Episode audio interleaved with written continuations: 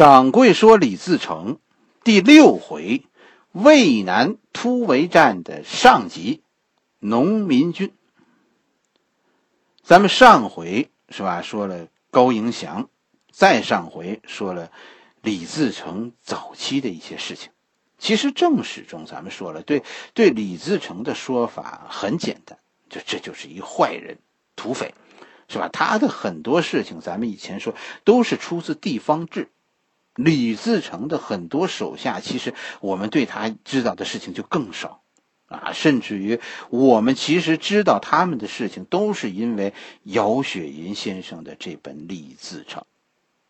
以后的历史就沿着这个小说在讲，没有这本小说，李自成手下的这些将军，我们其实不知道。这一回的题目叫渭南突围战，渭南是哪儿？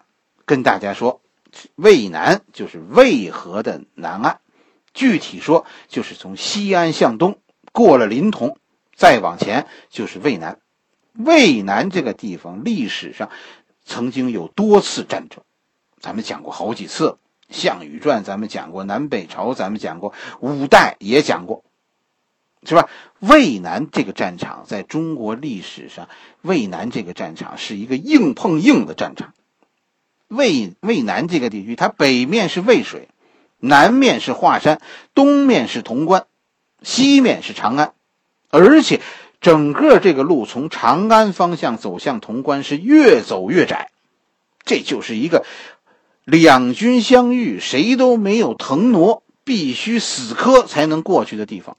狭路相逢勇者胜，这就是渭南这个战场的最大特点。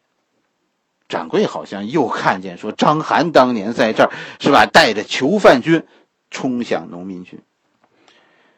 渭南之战是吧，在在李自成的时候，这也是官军和农民军的一场生死厮杀。这是当时坐镇潼关的明军的守将孙传庭劫杀闯王李自成的一场血战。此前的李自成在甘肃遭到多路明军的围攻，最后不得不败走。而明军呢，明军的战法是尾随，实际上就是要把李自成赶向关中平原，就是要赶向渭南。历史上很多起义军呐，我我们对他们其实知道的很少。其实，对于李自成的农民军是什么样子，也是姚先生给我们讲的。姚先生这里用他那支最生动的笔，向你展示了一支农民军的样子。就是这样，这一切其实都是姚先生编的，是吧？但是真的让你觉得这是真的，是吧？就是，哎，太可信了。姚先生这个书写的好，就在这儿，让让你读了以后觉得特别可信。小说中李自成的部队是是什么样子呢？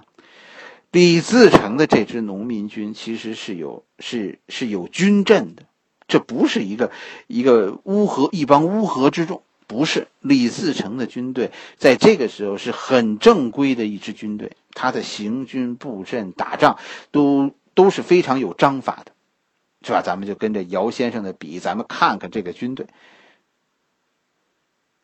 走在这支军队最前面的是谁？是刘宗敏。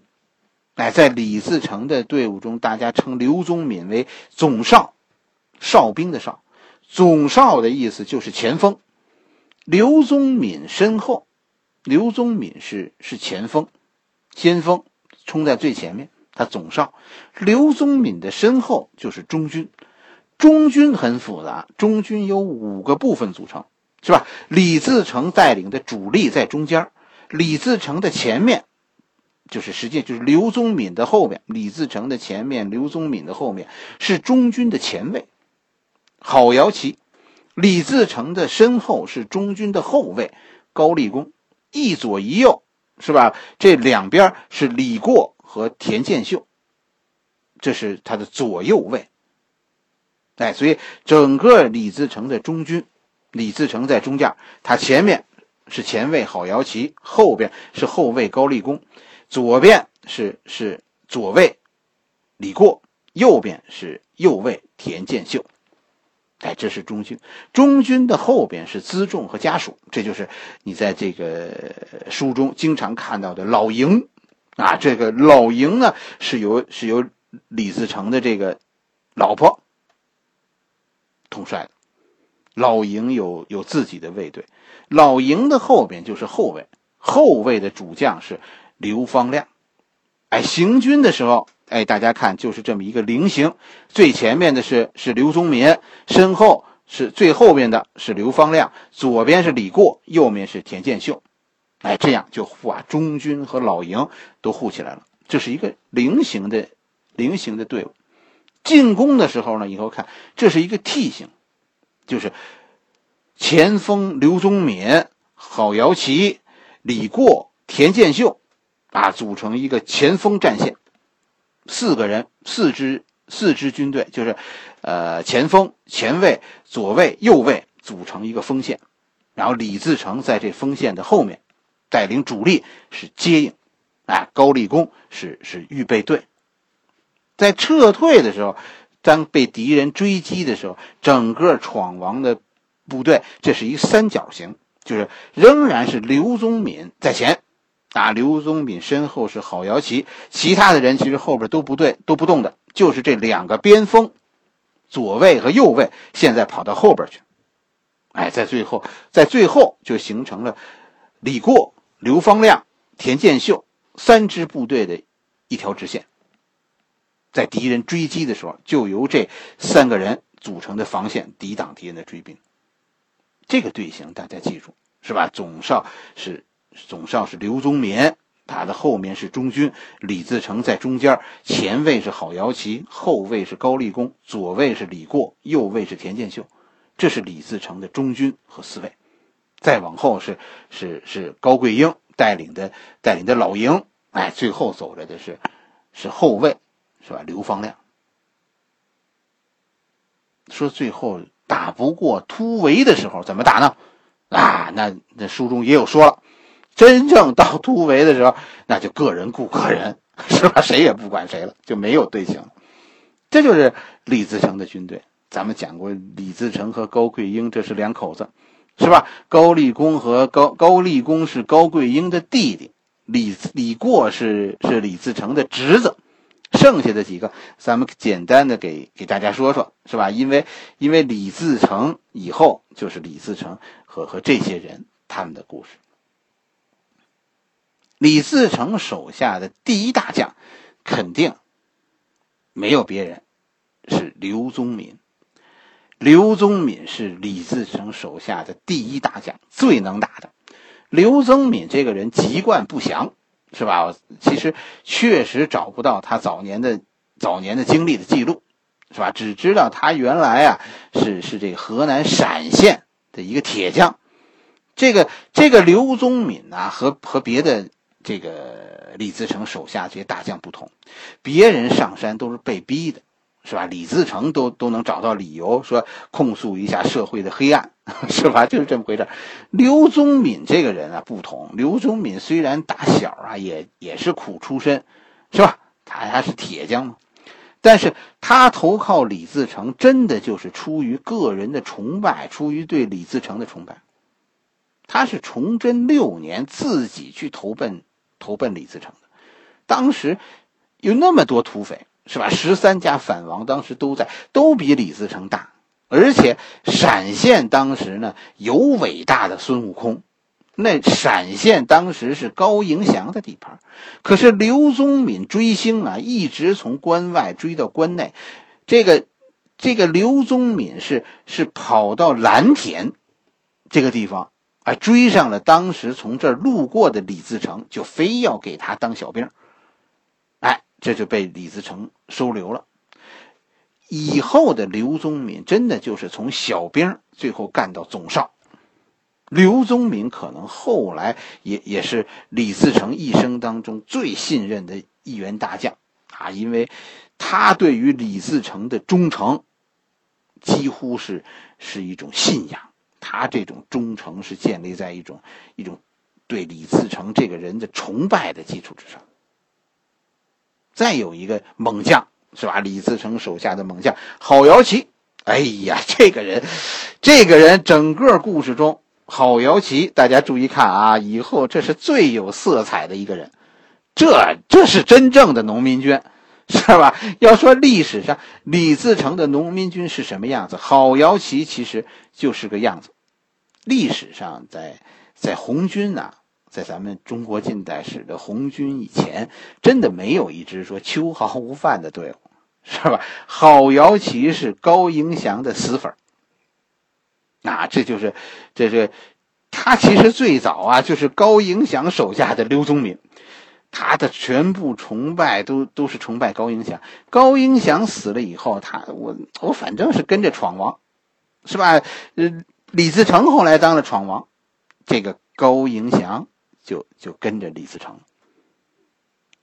因为咱们说啊，这整部李整部这个李自成这套书，是吧？他一共大概现在现在写到十卷，但其实我跟大家说，整个这部书是因为第二卷李自成的第二卷而得到了茅盾文学奖，而整个第二卷当中最最漂亮的部分就是写郝瑶琪的。写郝瑶琪后来和李自成他们之间的这些冲突，他的戏份最多的就是第二卷，就是因为姚先生在李自成第二卷中对对郝瑶琪的描写，姚先生后来得到的茅盾文学奖。就这个人物，其实大家往后看是是最出彩的。现在。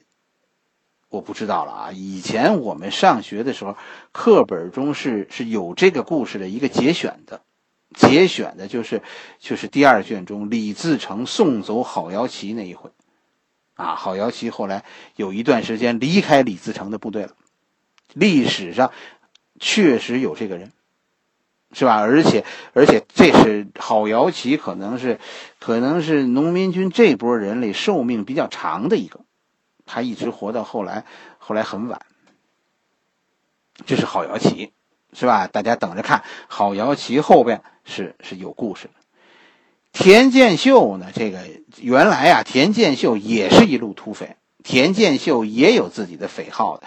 田建秀在所有的这些人当中啊，这些李自成手下的大将当中，田建秀是以儒将著称，就这是个小白脸是吧？这个人，这个人目前你看还成。是吧？但是以后这个人的发展不是特别好。就当时的这些土匪啊，其实，其实怎么说呢？和书里写的不一样，是吧？书里写的这些人一个一个都是苦大仇深，是吧？跟着跟着闯王李自成是打天下的，但其实不是那么回事。他们心里没有什么大义，是吧？他们不是为了什么理想打仗的。反正这帮人就算是江湖人，活一个痛快。你你你不能说他是一个坏人，是吧？但但后来，但后来这这个这个田建秀其实还有舍己为人的事迹呢，是吧？历史上，但是历史上田建秀最后他的名声很坏，是吧？这是咱们以后会讲。哎，这是这是田建秀，当时他已经是闯王手下的右卫，是吧？这也是一员大将。再有一个将军叫叫刘方亮。刘方亮，我们对他的早期生活、早期的经历也不知道，但是刘方亮，我们只知道一件事：刘方亮跟其他的土匪不一样。刘方亮是好出身。如果说崇祯十一年的时候，李自成这个部队有点军事素养，我跟你说，这点军事素养只能是来自刘方亮。刘方亮曾经是是是明朝的正规军里的将军。刘方亮应该，应该，如果有人细说的话，我觉得可以细说出好故事的，因为我们不确定说这样一个将才怎么最后他他沦落到成为成为李自成的手下呢？确实，刘方亮是是一个谜。这大体上这就是李自成的他的部队，是吧？他的一些将领，哎。有一些崇祯十一年这一战当中的将领还没出现，是吧？有些事呢，咱们咱们刚才说说这八大副官，是吧？咱们咱们渭南突围战这一回，哎，就讲的就是以后讲的就是这几个将军。我其实是想和你说说，就说农民军的领袖是些什么人。有一句话是是公道话，说他们是是人渣，是吧？他们自己其实许是不反对的，就是这样一个人。刘宗敏和郝瑶琪是一类人，他们迷信偶像，李自成成为偶像，闯王一句话，对于这些人来说，死不可怕，是吧？李过、田建秀这是一类人，他们是天生的土匪。除了干这个，他没爱好，是吧？哎，我这个也是一门手艺，是吧？除了这个，我我也不会别的呀。这就是李过和和田建秀，他们是天生的土匪。高一公一家和和刘方亮，这这是一类人，是吧？根本就你就说不清，他们原来是体制内的呀，怎么后来跑到体制外去了，当了土匪了？哎，整个的渭南包围战以前，哎，我们先讲讲他李自成的这个复杂的团队。哎，大家记住这些将来要在战争中出现的农民军的将领。好了，这一回我们先讲到这里，下一回我们继续讲渭南突围战。